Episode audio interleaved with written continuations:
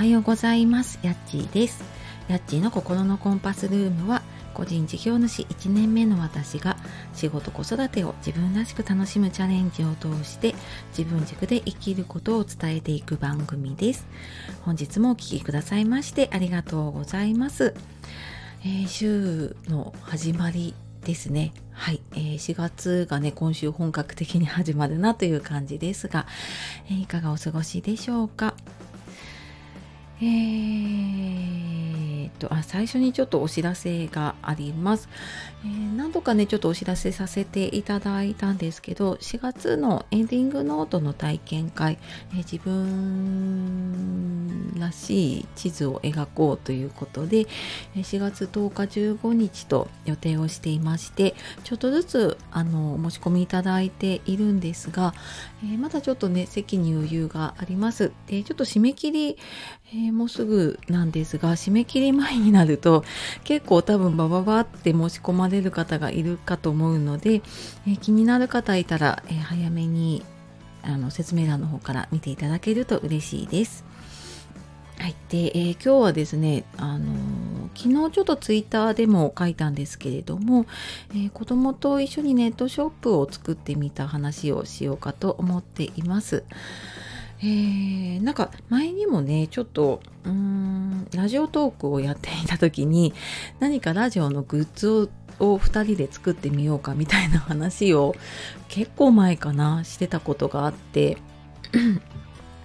でその時にちょっとネットショップのことをね調べたりとかしていたのとあとはなんか子供が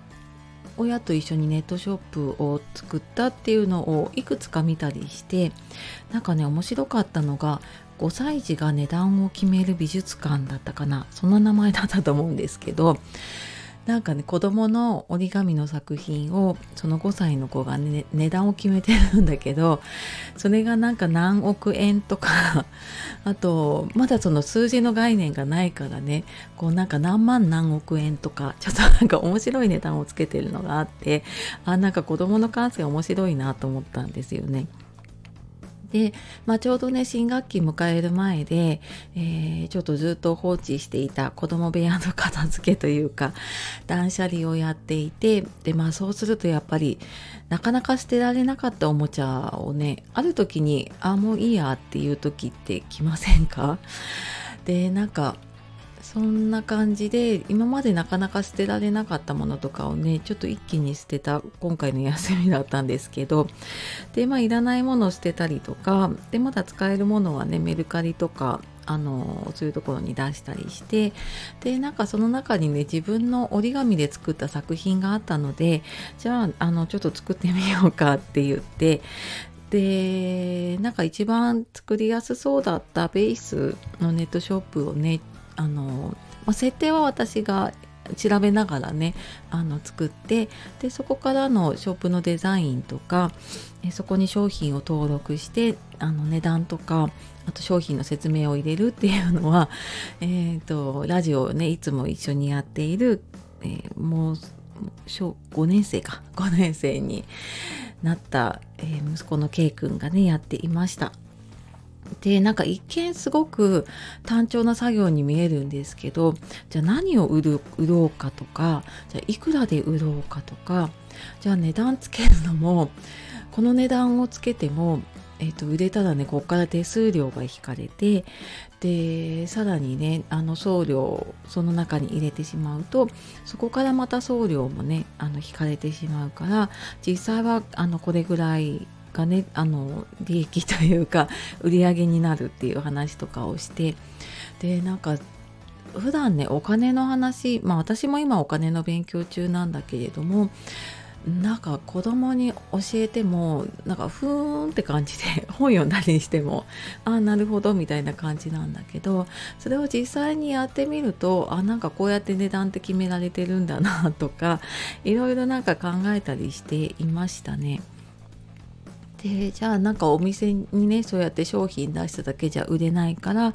うんなんかどうやったら買ってくれるかなって言ったらじゃあラジオで宣伝するって言ってたので多分次回の親子トークの時にそんな話もするかもしれないです。でまあなんかね経験の一つとして、まあ、親子でね一緒にこんなのをやってみるのも面白いかなと思いました。まあ、これ、うん、売るのが目的ではなくてねもちろん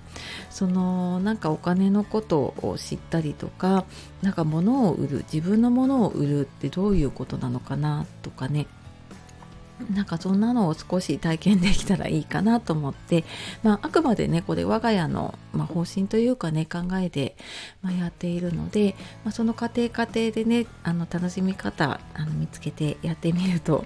面白いと思いました。はい。というわけでですね、えー、子供とネットショップを作ってみましたっていう話をしていました。またなんかノートとかね、記事にまとめられたらと思っています。